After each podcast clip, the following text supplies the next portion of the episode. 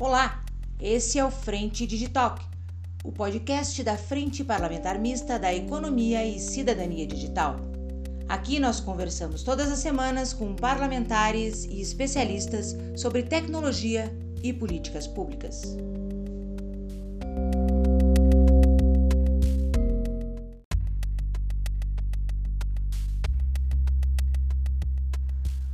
O Digital de hoje é sobre telemedicina, um processo avançado para monitoramento de pacientes, troca de informações médicas e análise de exames, avaliados e entregues de forma digital, dando apoio à medicina tradicional. A telemedicina já é utilizada em todo o mundo, de forma segura e legalizada, de acordo com a legislação e as normas médicas. Para avaliar como está a regulação da telemedicina no Brasil, o Digitalk conversa agora com a deputada Adriana Ventura, coordenadora de saúde da Frente Digital. Deputada Adriana Ventura, a senhora foi autora da Lei nº 13.989 de 2020, que autorizou o atendimento médico remoto durante a pandemia. E agora é autora do PL 1998, que pretende dar uma regulação permanente à telemedicina no Brasil. Pode explicar para os ouvintes do Digitalk o que é a telemedicina e por que é importante a regulamentação? Quando a gente fala de telemedicina, a gente está falando de medicina, né? Medicina à distância. Eu acho que essa é uma boa definição. E até para mudar um pouco o enfoque, a gente está falando de utilização de tecnologia para prestar serviços de saúde e medicina à distância. Então, em geral, quando a gente está falando de telemedicina, a gente está falando disso, é uma saúde integrada. Então, na verdade, é medicina feita à distância. O que, que aconteceu? Na pandemia, quando as pessoas não podiam sair de casa, quando os médicos não podiam sair de casa, as pessoas não podiam ir fazer suas consultas tal, ah, essa prática se tornou, foi difundida e muitos médicos que, inclusive, não utilizavam, nunca tinham utilizado, começaram a utilizar, porque tem várias questões que envolvem a telemedicina. E o ponto principal aqui é dar acesso, democratizar acesso. Então, eu acho que isso ah, é um grande feito dessa pandemia. Quando a gente está falando de telemedicina, na pandemia ela se popularizou, ela se democratizou, porque as pessoas não podiam sair de casa, os médicos não podiam sair para atender, e no final ela foi experimentada por muitas pessoas. A gente tem pela frente o leilão do 5G, e a nova tecnologia vai permitir exames médicos ainda mais elaborados e até cirurgias remotas. Deputada, como a telemedicina pode evoluir no Brasil? Na verdade, tem muito, muito que desenvolver. Com a frente da telesaúde, a gente conversa muito, não só com o pessoal, com a ala médica, com diversos segmentos da saúde, né? Porque a gente fala telemedicina, a gente está falando de medicina, mas claro. o grande guarda-chuva se chama telesaúde. E telesaúde, na verdade, está envolvendo tudo. Está envolvendo psicologia, biologia, educação física, nutrição, odontologia. Tudo que você puder colocar embaixo do guarda-chuva saúde, você coloca. Então é muito amplo. E a gente conversa muito com pessoas, empresas de tecnologia, associações de tecnologia. Né? Então, tem muita coisa para desenvolver. Você falou de tecnologia 5G, e é importante também a gente falar que o Brasil tem realidades diferentes entre, entre várias regiões, entre vários estados. E tem coisas, só para você, vou dar um dado que é muito alarmante, que nós, nós temos, por exemplo, no SUS, né, nós temos no Brasil 46 mil unidades de saúde.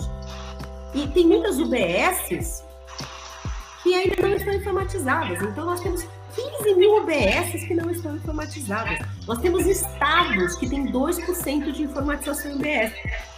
Então, você está falando de tecnologia, é, 5, 5G, tudo mais. Nossa, mas tem, a gente tem que caminhar muito em alguns estados ainda. Tem muito que ser desenvolvido ainda. Tem muita tecnologia para entrar na medicina para facilitar, sendo que o objetivo principal é sempre dar acesso, é sempre democratizar a saúde. Deputada, o projeto tem apoio dos profissionais de saúde? Tem, tem apoio. Ah, não dá para ser contra telesaúde, não dá para ser contra telemedicina. Primeiro, porque é uma realidade. É uma realidade no Brasil, é uma realidade no mundo. Muitos países utilizam. Agora, tem questões aqui, por exemplo, nós da, da frente da telesaúde, nós entramos em contato, porque o objetivo da frente da telesaúde, ainda mais agora com união com a frente digital, o que, que, é interessante fazer? A gente está trazendo todo mundo para perto da sociedade civil. A gente entrou em contato com todos os conselhos de todas de saúde de maneira ampla. Então, conselho de fonoaudiologia, conselho de psicologia, conselho de veterinária. Conselho... Tem pessoas, tem conselhos e tem profissões da saúde que já estão super adiantados, que caminham. Tem outros que falam, não, ó, a gente não quer. Tem outros que falam, olha, a gente quer para isso, isso, isso, para isso não serve. Então, o que está acontecendo? Tem muito apoio, sim. Só que existe uma questão de cada grupo de saúde, de cada segmento, de cada, uh, cada setor, colocar seus limites, suas regras e seu tipo de funcionamento. E no caso da telemedicina, especificamente, todos são a favor. Né? Nenhum deputado vai falar, olha, eu sou contra. Claro. Isso não existe. Mas tem pontos que são conflitantes, tem pontos que precisam ser discutidos. E são preocupações legítimas. Então, tem, tem uma discussão muito em torno de primeira consulta, se pode ser remota ou não. Tem muitos países que fazem primeira consulta remota. Na minha visão, isso é liberdade e autonomia do médico, certo? Mas uh, tem pessoas aqui que são contra a primeira consulta sem distância, tem questões aqui de remuneração que precisam ser discutidas. Então, como que é remunerado o profissional que trabalha com telesaúde? Tem questão também de plano de saúde, como está sendo utilizada a telemedicina. Tem muitos, tem muitos parlamentares e médicos que questionam se isso não vai precarizar serviço. Então, são discussões que têm que entrar no debate e tem que ser aberto para a gente realmente resguardar. Mas lembrando que o nosso foco tem que ser a população. Né? O que dá acesso à população, o que dá dignidade à população. E tem uma pesquisa que o Conselho Federal de Medicina fez, se eu não me engano, em 2014, 2015, onde aparece nitidamente que 92% dos respondentes falavam que o sistema de saúde dos brasileiros, né, serviços públicos de saúde privados, péssimos ou ruins. Quer dizer, é trágico. Então a gente precisa dar acesso, a gente precisa democratizar. Uh, e eu vejo a telemedicina como a saída para isso. Reduzir fila de SUS. É, então, nós já temos exemplos no país que funcionam. É, o estado de Santa Catarina tem uma ótima experiência, Rio Grande do Sul, São Paulo. Nós temos bons exemplos aqui. E agora, deputada, quais são os trâmites para regulamentar permanentemente a telemedicina? Olha, os trâmites são o seguinte: esse PL já foi é, protocolado no ano passado. Logo que a, a, pandemia começou, a gente aprovou o PL provisório, né? O, durante a pandemia, que a gente chama. Agora, daí a gente já protocolou um permanente. Logo depois que virou lei, a gente protocolou um permanente. E a gente estava aguardando como é que a pandemia se desenvolvia, até porque era bom que os médicos experimentassem, os profissionais de saúde. E com isso saiu portaria do Ministério da Saúde. As coisas foram evoluindo. Nós tivemos o, o, o TeleSUS atendendo o Covid. Então, nós temos várias coisas que evoluíram. Agora, o trâmite, agora que a pandemia, em tese, estado de calamidade acabou e a gente está vendo para onde vai a pandemia, a gente precisa realmente tornar essa lei da telemedicina, da telesaúde permanente.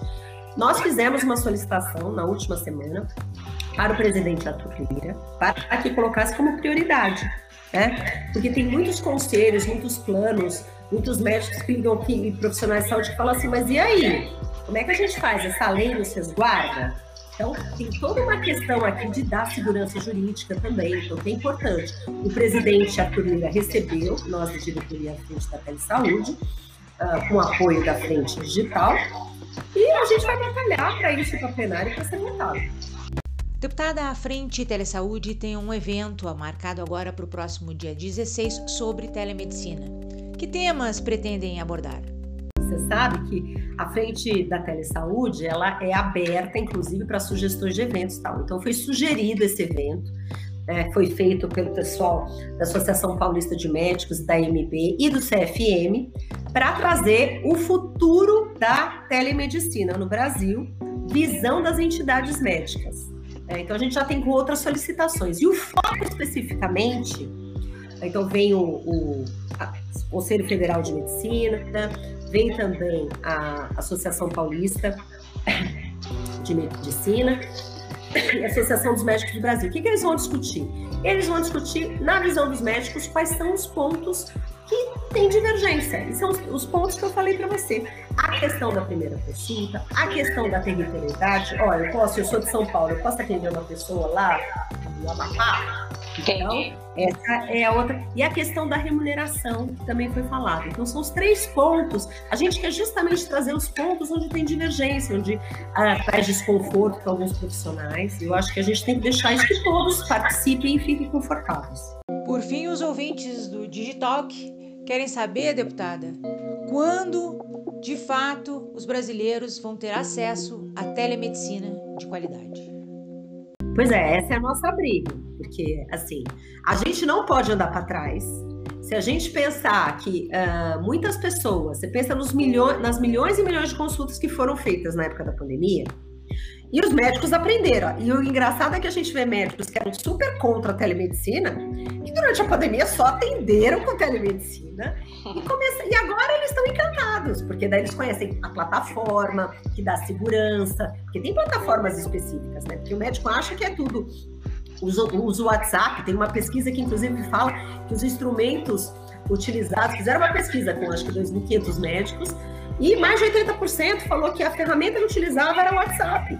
E, e, então a gente percebe que os médicos precisam aprender, precisam se habituar, inclusive para criar segurança, para falar, olha, é uma ferramenta boa, eu posso ficar tranquilo, eu não vou vazar dados, porque tem uma questão que envolve segurança de dados, privacidade do paciente. Então, eu espero que seja logo, estamos brigando para isso, e agora com apoio, com a união das frentes digital e da telesaúde, eu acho que a gente vai longe, viu? Esse foi mais um Frente Digital. Acompanhe aqui tudo sobre o ecossistema digital.